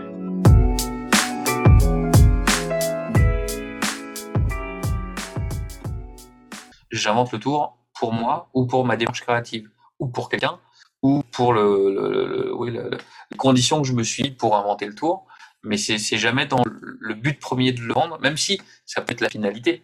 Euh, dans ma réflexion, c'est clairement pas c'est clairement l'étape. Et c'est d'ailleurs euh, un exemple avec Spreadwave. Moi, quand j'invente Spreadwave, la première méthode que j'ai dans ma tête, c'est d'avoir 52 jeux de cartes. Spreadwave, juste pour, pour rappeler, effectivement, c'est le, le jeu qui est blanc et euh, une carte est annoncée et le nom de la carte apparaît sur les tranches des jeux quand, quand, quand tu étales. C'est le truc avec lequel j'ai gagné la FISM en invention et avec lequel j'ai fait Penn Teller. Donc là, pour le coup, c'est facilement, c'est facilement, euh, tu tapes Biche Penn Teller, euh, tu vas, tu vas, tu vas le voir euh, en ligne facilement. Euh, donc c'est Spreadwave. Et euh, euh, pour l'anecdote, c'est Vincent Aidan qui a trouvé le nom de Spreadwave. Parce que j'étais en train de travailler le tour pour la FISM, parce que j'ai inventé le tour. Alors je vais me au niveau des, je pense 98-99. Ah, donc ça date en et fait. Et la FISM 2000. Oui, oui, c'est ça. Et la FISM, c'est 2006. Donc, je suis en 2006, je dis, oh, peut-être que ce serait bien que je me présente à FISM. Et puis, je regarde dans mes tiroirs, et puis il y a ce truc-là. Donc, euh, qui était à l'époque sur des doubles dos, parce que j'avais eu un jeu de double dos, donc j'avais colorié sur mon jeu de double dos. Et donc, je, je passe, je vois Seb qui me dit, ah, il de double dos, pas possible, fais-le avec un jeu blanc. Donc, je dis, ouais, mais jeu blanc, moi, j'ai plus mes repères. Euh, il dit, ah, t'as qu'à rajouter des cartes avec des, trucs dessus, là. Donc, les messages, c'était clair. Et puis, euh, le hasard a fait que Vincent Aidant était venu euh, chez Clergue à Paris quelques jours et, on était un peu avant la FISP et donc je, je lui ai montré en disant hey personne l'avait jamais vu hein. enfin, des 10 Pékins l'avaient vu et donc voilà et puis il trouve ça super et puis il repart parce qu'il partait le jour même. Et il repart et puis il envoie un texto dans, dans, dans, dans le train et il dit euh, hey j'ai trouvé le nom j'avais pas de nom. Euh, parce que c'est un peu Brainwave tu vois mais avec un, un ruban. Donc il dit hey c'est Brainwave donc c'est le sang qui a trouvé le nom de il est, il est sorti sur Tenio aussi. Et euh... Tenio, ouais. Tenio, ça a été le. Pourtant, pourtant euh, je voulais pas. Moi, je trouvais ça ridicule de mettre Spreadway pour euh, le grand public, parce que Tenio, c'est c'est pour le grand public. Mais euh, Hiroshi Kondo euh, adorait ce tour, et il a fait des pieds et des mains pour réussir à, à l'avoir et à le sortir. Euh, ouais. T'en as sorti pas mal des Tenio justement. Je, suis curieux de savoir, c'est quoi ton Tenio préféré et, et, comment ça se passe justement de, de travailler avec Tenio Ouais, alors je, vais revenir sur ce Spreadwave parce qu'après on va, perdre le fil. On fera Tenio juste après. Parce que c'était pour parler de l'histoire de, la démarche un peu créative. À l'époque, on se faisait donc des réunions euh, privées euh, au double fond avec euh, Dominique Duvier ses élèves et ses amis. Et donc les, magiciens du double fond, ils, ils étaient censés euh, montrer des tours qu'ils avaient lus dans, dans, les livres, toutes les semaines, dans l'éventualité de faire un nouveau spectacle. Parce que tous les ans, il y avait un spectacle d'Halloween, ils essayaient de faire un nouveau spectacle. Euh, tu vois, donc double fond, c'est un, un café-théâtre. Donc euh, en, en, haut, t'as un bar et en bas, t'as une salle de spectacle. Et donc, t'as l'équipe du double fond, euh, qui sont les magiciens permanents, qui euh, à l'époque faisaient un, un, spectacle et avec des tours qu'ils qui avaient appris dans, les livres. Tu vois. Et donc tous les mercredis, euh, on se faisait notre réunion et donc eux ils montraient des tours qu'ils avaient appris dans les livres et puis il y avait quelques élèves Dominique Duvivier dont moi et nous bah, euh, bah il y avait des élèves qui, étaient performants donc pareil qui montraient les trucs qu'ils avaient travaillé et puis les, les, les quelques élèves qui inventaient des tours euh, bah on montrait des trucs qu'on avait inventés dans la semaine Donc ma, ma vie a été rythmée euh, pendant dix ans euh, par le mercredi. C'est-à-dire que je, je, je, rentrais le mercredi soir de ce, ce, ce, cette réunion, euh, je, je dis je fais rien. Et à partir du vendredi, je dis oh putain, on est bientôt mercredi, j'ai rien. Je suis sec, sec, sec. Et donc j'avais une semaine pour trouver des trucs. Et je trouvais, je faisais donc que de l'écriture, de la réflexion, jusqu'au lundi, lundi soir. Et à partir du lundi soir, euh, minuit, une heure, je commençais à fabriquer ce que je pouvais, le maximum de choses que j'avais inventé pour le mercredi, euh, mercredi soir. Voilà. Donc, euh, et, et, et donc, donc, on a cette histoire de mercredi là, c'est important pour l'anecdote. Et donc, euh, je, je, vois euh, Yannick Higounet, qui était vendeur euh, à l'époque à Mayette Magibodea, et qui inventait des tours, qui était aussi élève de Dominique Duvy, et qui inventait des tours de temps en temps, et qui, qui, qui, les faisait aussi le mercredi. Et puis j'arrive à la boutique, et puis euh, je passais dans le coin, et puis je dis ah salut, t'as un truc pour mercredi Et il me dit ouais, euh, je fais un truc, machin. Et il me raconte son effet. Et son effet, c'est un, un, truc avec des as, quatre as. Et il le faisait sur euh, la musique, parce qu'on aimait bien mettre de la musique euh, beaucoup de fond, euh, faire des tours de magie. Et il le fait sur euh, Let's Talk About euh, Sex. Et donc, machin, et il fait tout son, son truc en rythmé et tout, c'était rigolo. Et, et à la fin, il y a marqué Let's Talk About, je crois, et puis il retournait les as, et puis il avait écrit sexe. Puis il y avait un problème parce que justement, c'était en français quatre lettres, mais il, en, en, anglais c'est que trois lettres, donc c'était écrit au dos des, des, des as. Donc euh, il cherchait l'astuce pour justement comment se démerder. Et il me dit, je fais un ruban, il y a écrit Let's talk about et c'est marqué sur le ruban quoi. Et, euh, et je dis ah c'est cool ça. Et à l'époque, parce que depuis j'ai fait des recherches, il y avait eu que euh, Tiac qui avait fait euh, un ruban sur le, la tranche là. Et il y avait Boris Wilde, mais moi je ne connaissais pas encore Boris Wilde. Euh. Oui, qu'il utilise dans le Kiss Act justement. Ouais, c'est ça, qui faisait déjà un ruban euh, là-dessus. Moi, j'étais pas au courant de ça. Pas. Et donc, je vois ce truc-là, et moi, il me raconte ça, et je dis, waouh, c'est une super idée, ça. De... Et, euh, et je dis, ah, ça serait cool de le faire avec un, une carte choisie, tu vois. Et il dit, il faudrait la forcer. Je dis, bah non, on va pas forcer, c'est dommage. Tu la force, ça n'a plus vraiment d'intérêt. Euh, faudrait le faire avec une carte nommée. Et là, il me dit, ouais, bah, il faudrait 52 jeux de cartes. Et je dis, bah, pourquoi pas? Parce que si, dans la tête, tu vois, si le tour, il est cool, euh, clairement, euh, ça d'avoir 52. 52, c'est un... Et au moment où je lui dis 52 jeux de cartes, je dis, bah non, 26, je suis con. Parce qu'il y a deux côtés sur le... Ah bah non Et tout de suite, je lui dis, bah non, 13. Parce qu'il y a, deux côtés, mais il y a aussi deux faces. Et je, suis rentré à la maison et j'ai marqué euh, carte nommée sur euh, ruban, euh, 13 jeux, peut-être moins. J'ai mis ça sur un post-it et j'ai mis ça dans mon tiroir où j'avais euh, 100 ou 200 post-it. Et c'est resté là, euh, je, l'ai oublié pendant euh, au moins deux, ans, deux, trois ans peut-être. Euh, voilà. Et donc tout ça pour dire que quand, quand euh, pour Web là, quand j'invente le tour et que je cherche la méthode, je cherche pas une méthode originale. Je cherche une méthode qui, me, qui me plaît.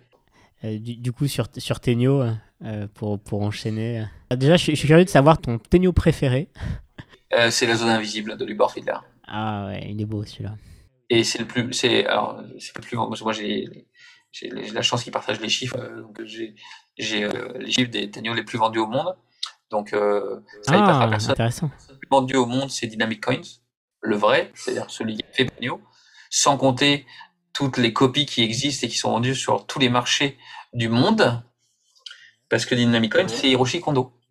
En fait, le, le, la boîte existait déjà, mais c'était une seule, et c'est Hiroshi Kondo qui a eu l'idée de prendre deux boîtes et de mettre l'anneau au milieu pour faire Dynamic Coins. Donc, euh, ils en ont vendu 4 millions, je crois. Euh, voilà. Mais dans les 10 plus meilleure vente de tous les temps, il y a euh, Lubor Fiedler, la zone invisible.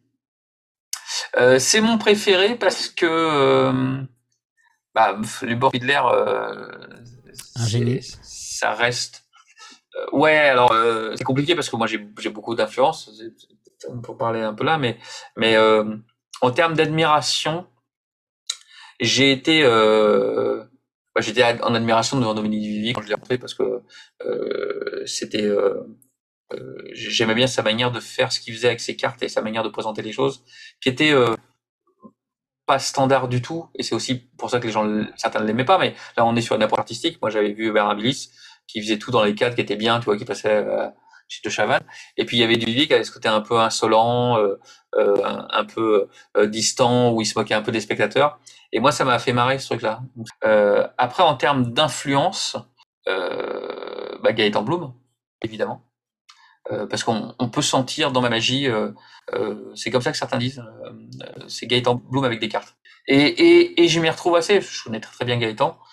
c'est vrai que j'aime bien les mécanismes, j'aime bien les astuces, les trucages, euh, donc, euh, ça, résume assez bien, si on connaît bien le travail de Gaëtan sur la, magie générale, ça résume assez bien mon travail que j'ai sur les, cartes à jouer. Maintenant, intellectuellement, euh, ma plus grosse inspiration à cette période-là, c'est Polaris. Il arrive avec des effets de cartomagie où on va déchirer les cartes pour en faire des anneaux et les faire pénétrer les unes dans les autres, où on va plier une carte, où on va utiliser un, étui de cartes qu'on va plier pour faire croire que c'est une tranche de jeu.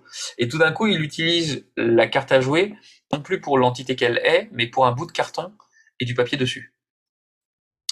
Et ça, pour moi, c'est clairement une révolution. Parce que quand je vois ça là, je me dis, mais attends, on peut faire des trucs avec des cartes, on peut les découper, on peut, on peut, on peut les, déchirer, on peut, on peut utiliser les tranches, on peut, peut, on peut, tu vois, tout d'un coup, euh, ça, ouvre euh, tout, toute cette dimension-là que moi j'avais pas, pas, vraiment vu, un petit peu avec certains tours de Duvier, que ce soit l'imprimerie, tu vois, euh, où effectivement il imprime des cartes et puis tu as des cartes double face. Mais, euh, mais quand tu regardes ce que fait Dominique Duvier avec ses cartes, euh, avec, alors, il a l'imprimerie évidemment, et puis il a aussi beaucoup de petits paquets où il, collait des photos euh, qu'il a pas beaucoup vendues et qu'il a beaucoup, euh, euh, qu'il a montré pas mal, où il, il amenait des idées de coller des photos sur des cartes c'est un des premiers à faire ça.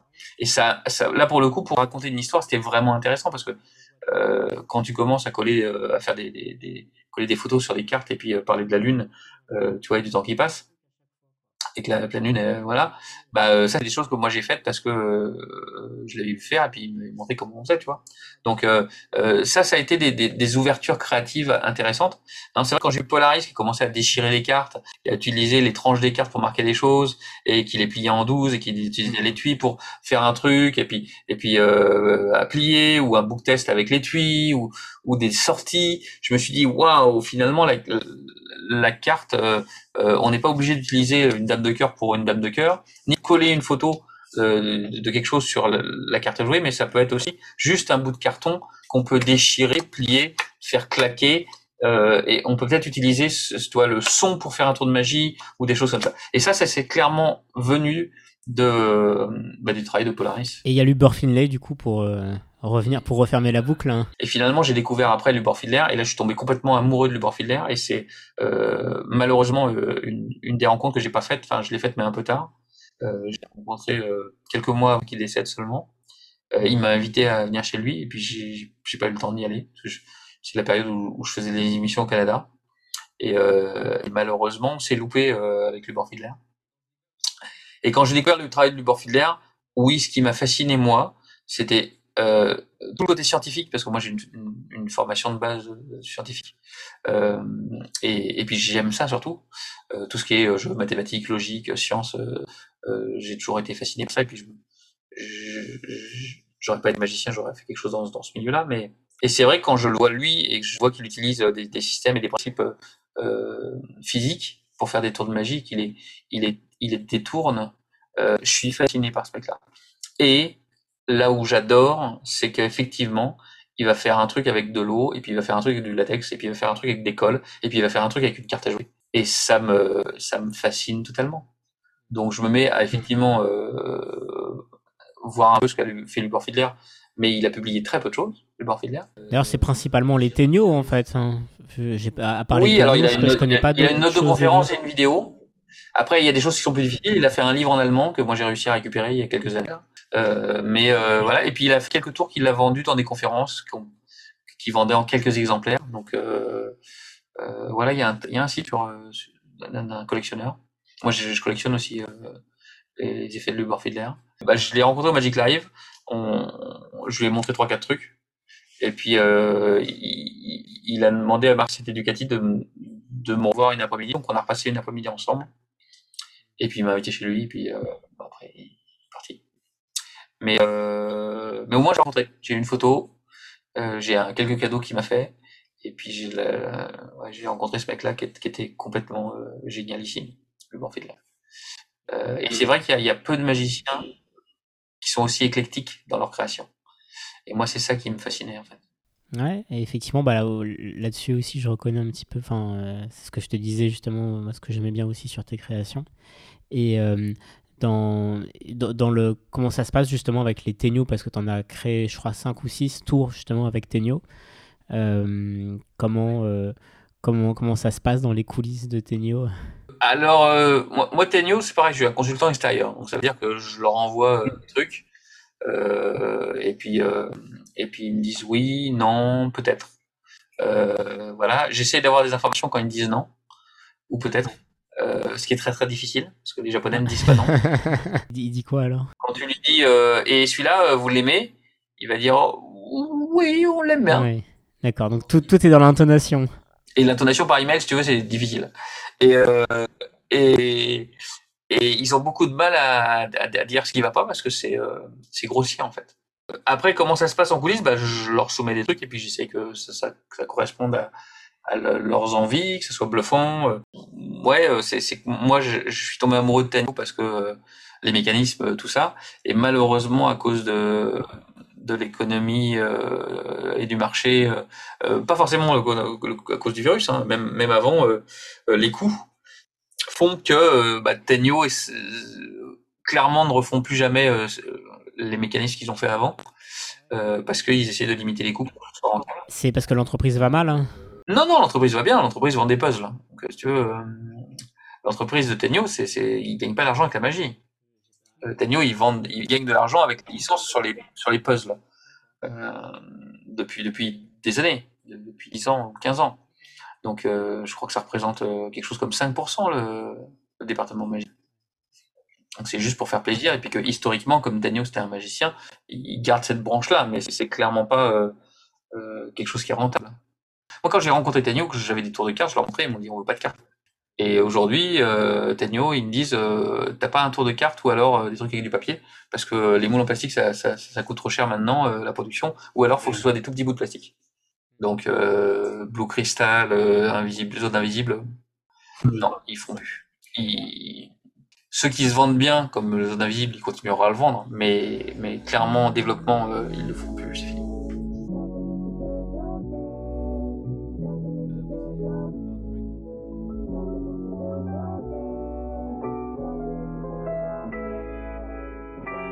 Donc, euh, Nolan, j'aime beaucoup, beaucoup Nolan. Euh, euh, Denis Villeneuve, euh, Rival, euh, que je trouve magique pour le coup. Après, pour faire le parallèle avec Lubor Fiedler, j'aime beaucoup, beaucoup Zemeckis. Parce que Robert Zemeckis, le réalisateur, il, euh, il, c'est le Lubor Fiedler de, du cinéma. C'est que Robert Zemeckis, il va te faire euh, euh, Roger Rabbit, donc où il va mélanger animation et film en prise de vue réelle. Et puis il va faire Seul au monde, où il y a un seul acteur, euh, c'est Tom Hanks qui est sur l'île déserte. Et puis il va faire euh, Apparence avec euh, Harrison Ford, qui est un film sur les, sur les, avec une histoire de fantôme. Euh, il va faire euh, à chaque fois si tu veux il va faire euh, Zemeckis il va faire un film différent euh. ah oui bah un peu comme dans un peu comme Kubrick aussi ouais un peu comme Kubrick ouais euh, après Zemeckis il était juste plus dans la pop culture tu vois dans le fun Kubrick c'est moins fun J'aime bien Kubrick. Je suis pas, je suis pas si fan inconditionnel de Kubrick. Oui, c'est toujours un peu plus grave, quoi. C'est un... ouais. Mais oui, oui, euh, Nolan, euh, Nolan à mort. Euh, J.J. Abrams, bien sûr, magicien de surcroît. Ah, je, je sais qu'il était passionné de magie. Je savais pas qu'il était magicien lui-même. Hein. Bah, il est passionné au point qu'il sait faire des tours. Et il a utilisé cette manière de penser dans euh, dans ses films. Donc il y a une, une scène, euh, il le fait, il le dit dans son TED, qui est très très intéressant. Mais euh, il réfléchit. C'est pour ça qu'il aime les, les, effets visuels réels, J.J. Abrams. C'est un magicien. Donc il a une manière de penser de magicien. Quand, alors ça, ça parlera que aux fans de Star Wars, mais quand il, il fait euh, l'épisode 7 et que euh, il y a au début de la séquence et il tire et, et, et Kylo Ren il arrête le laser là, ça c'est clairement un brainstorm de magicien, de, de réussir à arrêter un, laser, mais il l'arrête pas comme il le rebondit. Tu vois, on avait déjà vu des, des, des, des Jedi faire rebondir. Non, non, il l'arrête en plein en plein ciel et la caméra passe au travers, tu vois. Ça, c'est clairement une, manière de réfléchir, une démarche de Magicos, quoi. Euh... Et donc, dans, Star Trek, Il a eu la chance de faire Star Trek et Star Wars. Euh, dans Star Trek, euh, à un moment, il court dans la jungle, au début du deuxième, je crois. Une jungle bizarre. Et pour éviter de faire des effets spéciaux, il a construit une salle avec des miroirs tout autour. Et il a fait la jungle dedans, et en fait, il tourne en C'est génial, c'est génial. et il y en a une autre aussi dans Star Trek que j'aime beaucoup, qu'il n'a pas dit, mais que je me suis rendu compte, moi. c'est un moment, et c'est dans le premier, je crois, où tu vois Spock descendre dans l'ascenseur et parce que Star Trek, il en parle dans de, de, la, scène dans la forêt, il en parle dans son TED. Mais ça, il en parle pas dans son TED, c'est juste moi qui ai regardé et qui ça m'a sauté aux yeux. Donc t'as Spock qui est dans l'ascenseur, qui est en, haut sur le sur le tout en haut là où on dirige le le, le vaisseau. Et c'est un plan séquence. Ça veut dire qu'on le suit. Spock, il rentre dans l'ascenseur, il descend, donc l'ascenseur s'allume et il descend, et ça se rouvre. Et là, tout d'un coup, il y a mais euh, un autre niveau du, du, du, du vaisseau, mais c'est gigantesque. Et là, je vois la séquence en plan séquence et je me dis c'est impossible qu'ils aient fait deux hangars, mais sur deux étages. C'est pas possible. Et en fait, ce qu'il fait, c'est que, bon, évidemment, l'ascenseur ne descend pas, ça, on peut s'en douter, mais en fait, c'est qu'il fait rentrer Spock par une porte, mais il le fait sortir par une deuxième porte qui est cachée. Et en fait, les deux salles sont côte à côte dans le, le studio, mais la manière dont il tourne la caméra, là, t'as l'impression qu'il rentre et qu'il sort par la même porte, vu qu'il n'y a qu'une seule porte de la sœur. En fait, il sort, il rentre par la gauche et légèrement par la gauche, enfin avant gauche et il ressort par le avant droit. Voilà, si vous regardez Star Trek, euh, vous pouvez voir dans le premier, euh, il y a un moment, il y a un petit plan séquence où Spock rentre dans l'ascenseur et change d'étage. Et euh, voilà. Ça, c'est clairement une manière de penser de, de magicien. Ouais. Ça, ça, on adore. Il réfléchit sur, son studio, comment on va réussir à faire ça. Il voudrait pas faire un cut, il veut pas faire d'effets spéciaux. Et donc, bah, comment ferait un magicien? Et ça, moi, c'est des, des, des, choses. Euh, voilà, moi, j'étais amené à travailler sur le prochain euh, insaisissable. Euh, euh, c'est des théorions qui, qui, qui, qui, est mandaté pour tout ce qui est magie. Donc, ils m'ont engagé pour écrire des séquences dans un, château où il y a des boom chatrap, pour citer les Goonies, qui est un autre de mes films cultes. Et, et donc, ils m'ont demandé de, ils m'ont demandé d'écrire des boom chatrap de magiciens. Alors, la, la, la, le truc, c'est qu'il faut pas tuer les gens. Comme c'est quand même un, un PG 12, euh, 12 ans, euh, on peut pas les tuer. Donc, faut des boom chatrap pour attraper les méchants ou pour les ralentir, mais pas les tuer. Mais il faut que ce soit pensé comme des magiciens. Alors, je vous en donne un. Je sais pas s'ils le garderont parce que j'ai pas les commandes dessus. Moi, je suis juste celui qui écrit, tu vois. Mais il y en a un que j'ai fait et euh, je me suis inspiré d'un design que j'ai vu, que j'ai adoré, que j'aurais adoré faire à la maison. Mais, euh, il a fallu que je fasse un autre métier que magicien ou alors que je sois Copperfield. C'est que j'ai vu ça dans un, parce que je m'intéresse beaucoup beaucoup au design parce que je trouve qu'il y a des parallèles beaucoup entre le design et les magiciens, moins créativement, enfin magicien et créateur de magie, parce que le designer il va il va solutionner des problèmes aussi par par la manière de penser, de redesigner son objet. Euh, la différence avec le magicien, c'est que, en plus, moi, si je te montre mon objet, il faut que quand tu le regardes, tu puisses pas comprendre comment je l'ai fait designer. C'est ça. Donc euh, voilà, mais il y a un vrai parallèle. Et donc j'avais vu dans cette très très jolie maison américaine un escalier pour aller au premier étage. Et à gauche de l'escalier, ils ont mis un, un, toboggan pour que les enfants descendent par le toboggan qui est intégré euh, sur le côté de l'escalier. Euh, ce qui est un peu différent de Google, parce que Google, pour descendre du premier étage, tu as un autre toboggan. Euh, mais, euh, mais là, c'est vraiment le côté escalier pour les adultes et toboggan pour les enfants. Quoi. Euh, J'avais trouvé ça cool. Et ça, ça m'a inspiré. Donc, et donc, un des pièges que j'ai conçu, c'est qu'effectivement, il y a un escalier. Et en fait, tu as un bouton qui va mettre les marches en biais. Ce qui fait que tu glisses, en fait, et tu peux plus remonter. Ah ouais. Euh, c'est un des pièges que j'ai conçu. Donc, quand les, les, les méchants arrivent, là, bah, ils vont monter dans l'escalier et donc il y a un des membres de l'équipe là qui va appuyer sur un bouton et ça va pencher les, les marches à, à 45 degrés. Et ce qui fait qu'ils vont glisser pour pouvoir remonter euh, à l'étage. Avant d'arriver aux questions de fin, il y a un sujet que tu voulais aussi traiter en particulier, c'était le sujet autour de la propriété intellectuelle. C'est un sujet qui te, tient en particulier. Et là-dessus, en fait, comme, euh, juste question, euh, pour lancer l'échange, moi je compare souvent euh, la magie à la cuisine. Et c'est vrai que la cuisine, pareil, il n'y a pas de brevet. Et Par contre, c'est pas forcément un sujet qui euh, gêne les chefs. En tout cas, euh, beaucoup disent, bah en fait, la meilleure façon de se protéger, c'est de publier et c'est de diffuser. Et du coup, je voulais voir le parallèle que tu faisais avec la magie. Alors moi, moi je l'utilise souvent la, la magie et la cuisine. Je l'utilise surtout pour parler des magiciens qui, après un an d'avoir appris de la cuisine sur un DVD, se vendent comme chef à domicile. Moi, c'est surtout le parallèle que je fais.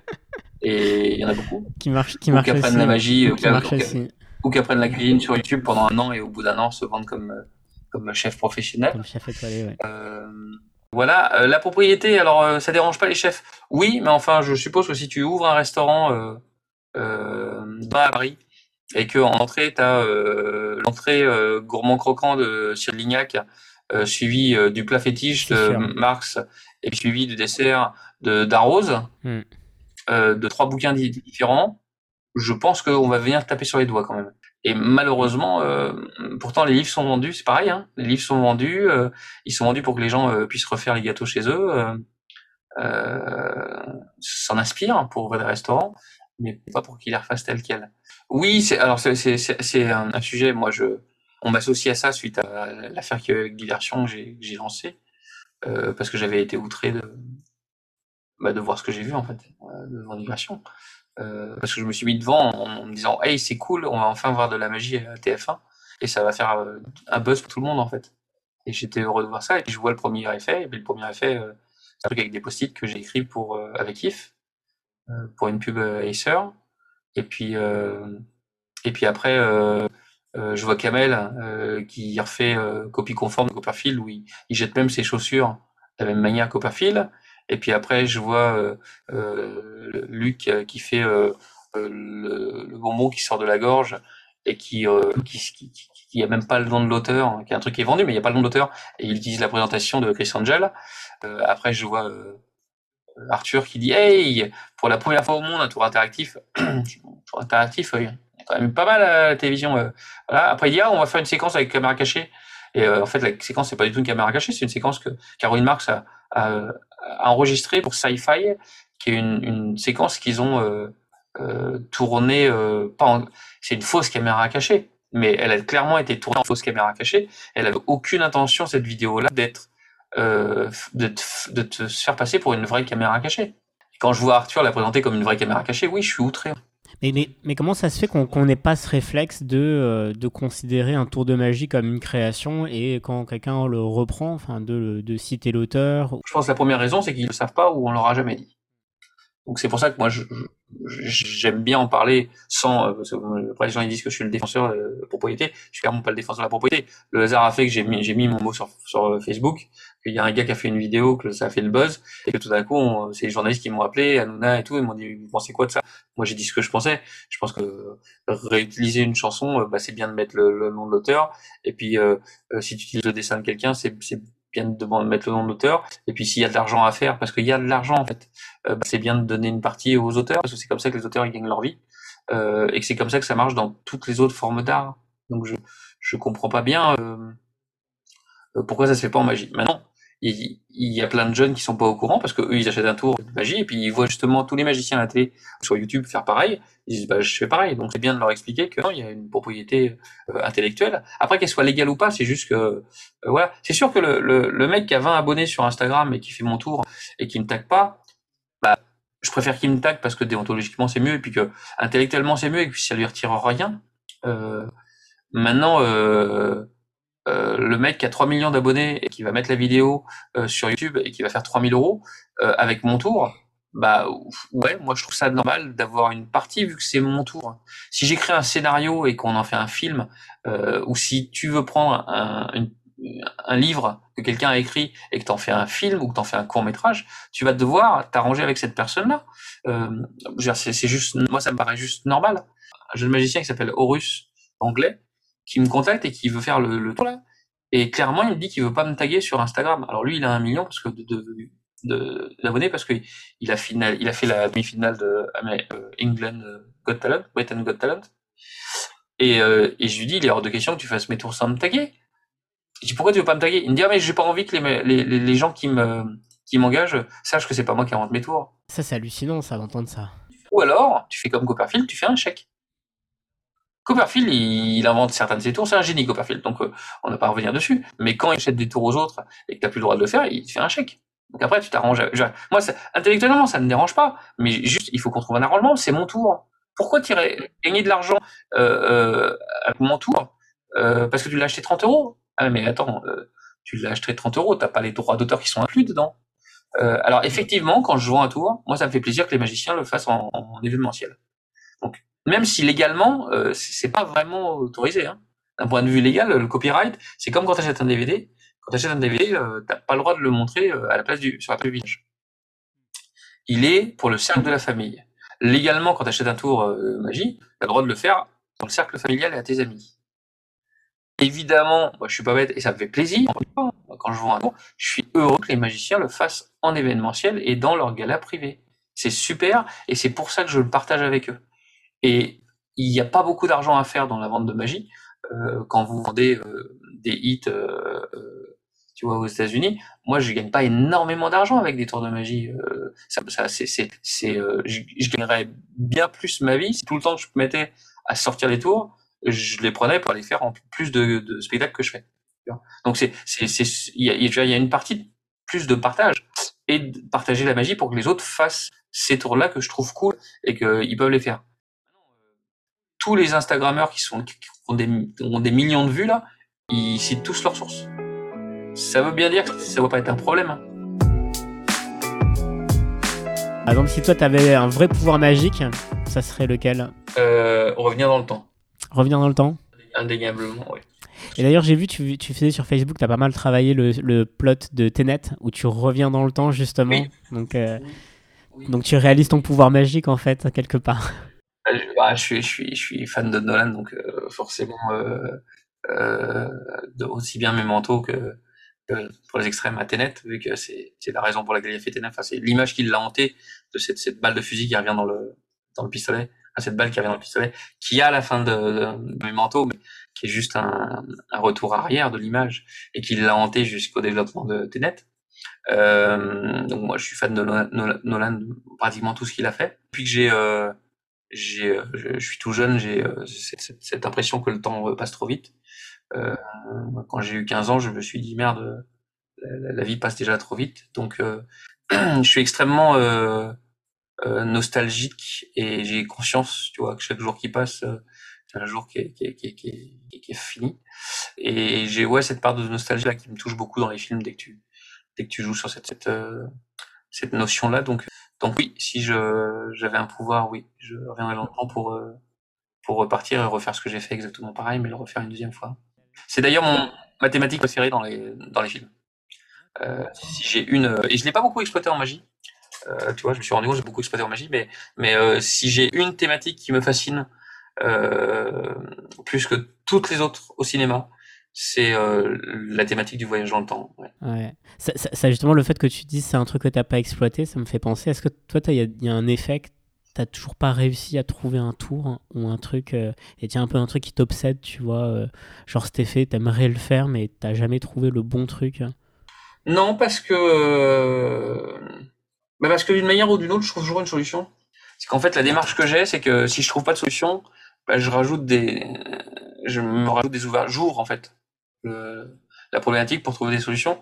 Donc non, et, euh, et, et j'ai plus cette, cette, démarche créative que j'avais avec mon tiroir, où j'ouvrais mon tiroir et Spreadwave, tu vois, je, je le prenais, je disais, ah bah non, ça va être chiant à faire. Et, euh, et voilà, donc j'ai des listings avec des effets, mais euh, mais c'est pas des effets qui me hantent euh, comme ça aurait pu pendant une période. Celui qui me hante, c'est celui sur lequel je travaille depuis cette année, quoi.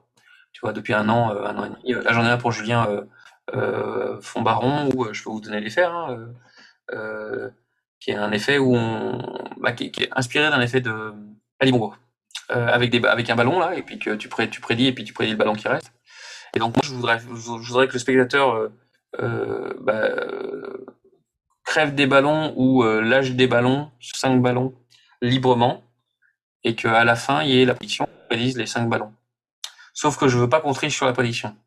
Donc je veux trouver un système où le spectateur va libérer les ballons un à un Hum, peut-être, alors j'ai pas encore la, la, la totalité, j'ai des pistes, hein, mais peut-être comme dans une fête foraine où euh, ça passe dans un tube, tu sais, et puis tu as les ballons qui sont accrochés de couleurs différentes, et puis tu as, les fils qui passent en bas, et puis ils, sont accrochés, puis il va couper les fils un à un, et puis ça va libérer les ballons. Mais je voudrais qu'il ait le choix libre en bas, et que malgré tout, les ballons se libèrent dans l'ordre que je décide. Ah, génial. et je peux vous dire que c'est une grosse, grosse saloperie à, à, faire.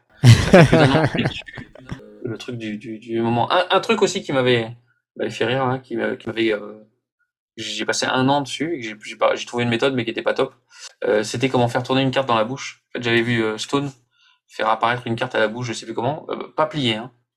Et je me suis dit, ça serait cool de faire avec une double face et de pouvoir se retourner et revenir et que la carte elle change. Et en fait, je me dis, bah, c'est facile.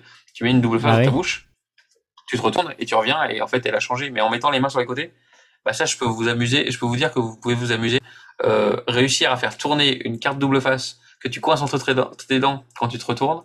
Euh, ah, c'est marrant. J'ai mis un an avant de trouver une méthode qui ah soit sympa et, euh, qui fonctionne, que j'ai proposé à David d'ailleurs. Euh, c'est très compliqué.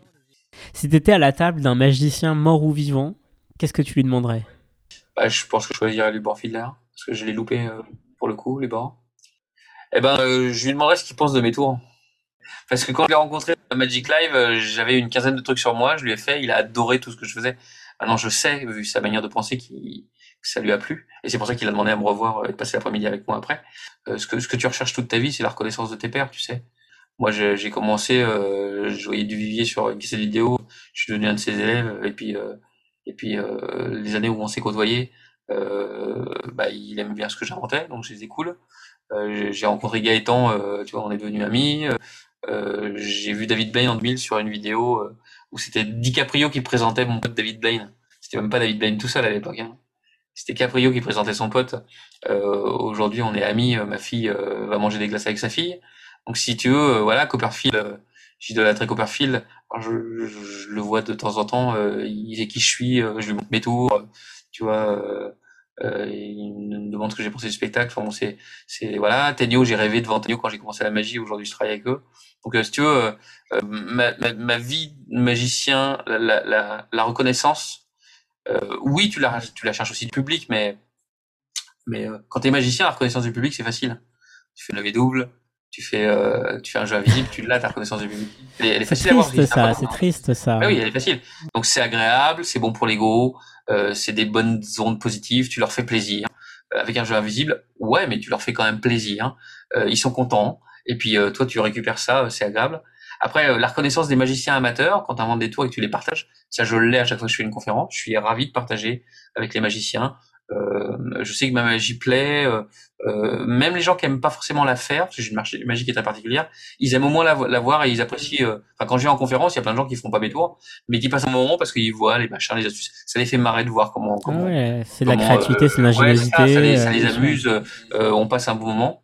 donc, je suis content d'avoir ça aussi, de partager ma vision de, la magie et puis de la vie avec avec les autres. Je trouve ça plutôt cool en fait. Euh, sans, avoir l'impression d'avoir la science infuse non plus, tu vois. Euh, je prétends pas que ma, ma manière de faire c'est la bonne, hein, euh, mais c'est juste que moi j'aime bien partager, j'aime bien discuter avec les gens et j'aime bien partager mon avis parce que je trouve que c'est comme ça qu'on avance. Il y a un, truc qui m'a fait vachement plaisir. Il y a 5-6 ans, il y a, y a Laurent Langlois et Mario Langlois qui organisent un petit repas pour fêter la nouvelle année avec les amis magiciens qu'ils ont. Et il se trouve que je suis assis à côté de Jean-Jacques Sanvert, que j'ai acheté toutes ses vidéos quand, euh, quand, quand j'avais 17, 18, 19 ans. J'ai été à ses conférences, qu'il m'a dédicacé des cartes à jouer, qu'il m'a dédicacé ses dates de conférences. Et puis après, qu'il m'a, il m'a vu, euh, quand il venait le mercredi de temps en temps, euh, il m'a, il m'a vu devenir, tu vois, magicien, créateur, voilà. Mais je, je l'ai pas revu depuis 10 ans. Et je m'assois à côté de lui et on venait de sortir avec, avec John Armstrong avant tous euh, Et il me regarde et il me dit, ah Il me dit, c'est drôle parce qu'il me dit, euh, avant, euh, c'est toi qui venais à mes conférences et aujourd'hui, euh, c'est moi qui te regarde sur mon ordinateur. Et ça m'a fait vachement plaisir. Pas, pas d'un point de vue de l'ego. Magiciens, ils vont dire, oui, ça lui fait plaisir que Jean-Jacques Sauvert, ils, ils disent qu'il apprend à toi avec Mathieu Non, non, non, c'est pas ça du tout. je m'en fous de ça, moi. Non, non, ça m'a fait plaisir que, d'avoir appris avec Jean-Jacques Sanvert tu vois, qui s'était fait chier à faire des vidéos et qui m'a apporté moi une connaissance, eh ben, ça m'a fait plaisir de euh, moi lui rendre à mon niveau, lui rendre le plaisir qu'il m'avait donné, et j'étais fier d'avoir réussi à inventer un tour qu'il avait suffisamment euh, aimé pour qu'il le fasse et qu'il me dise ah, euh, ça fait tout drôle parce que maintenant c'est moi qui regarde tes trucs. Et j'étais fier, pas pas d'avoir réussi à le faire, mais mais mais fier de lui rendre le plaisir et le partage qu'il avait fait et de réussir à lui renvoyer l'ascenseur en fait. Et enfin, est-ce que tu as une est-ce que tu as un moment magique à toi dans la journée ou dans la semaine? J'aime bien la nuit créativement parce qu'en fait euh, euh, j'avais cette, cette métaphore que je disais quand j'étais plus jeune là, c'est que moi je me, me mets la, bon, je travaille la nuit pour plusieurs raisons.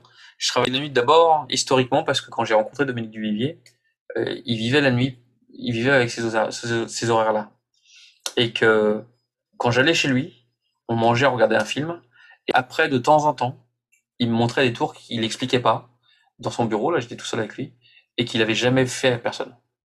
Et la première fois que j'étais chez lui, que je, me couchais, tu vois, moi je viens d'une famille espagnole, donc on mange à 22 heures et puis on s'est toujours couché tard, mais que, que à, tu vois, à 3 heures du matin ou à 4 heures du matin, que tu t'endors à moitié et que tu rentres chez toi et tu te dis merde, comment il a fait? C'était comment ça? Et que tu essayes de remonter le tour et de prendre des notes sur ce qu'il a fait pour essayer de récupérer, pour voir comment ça marchait et de remonter le tour.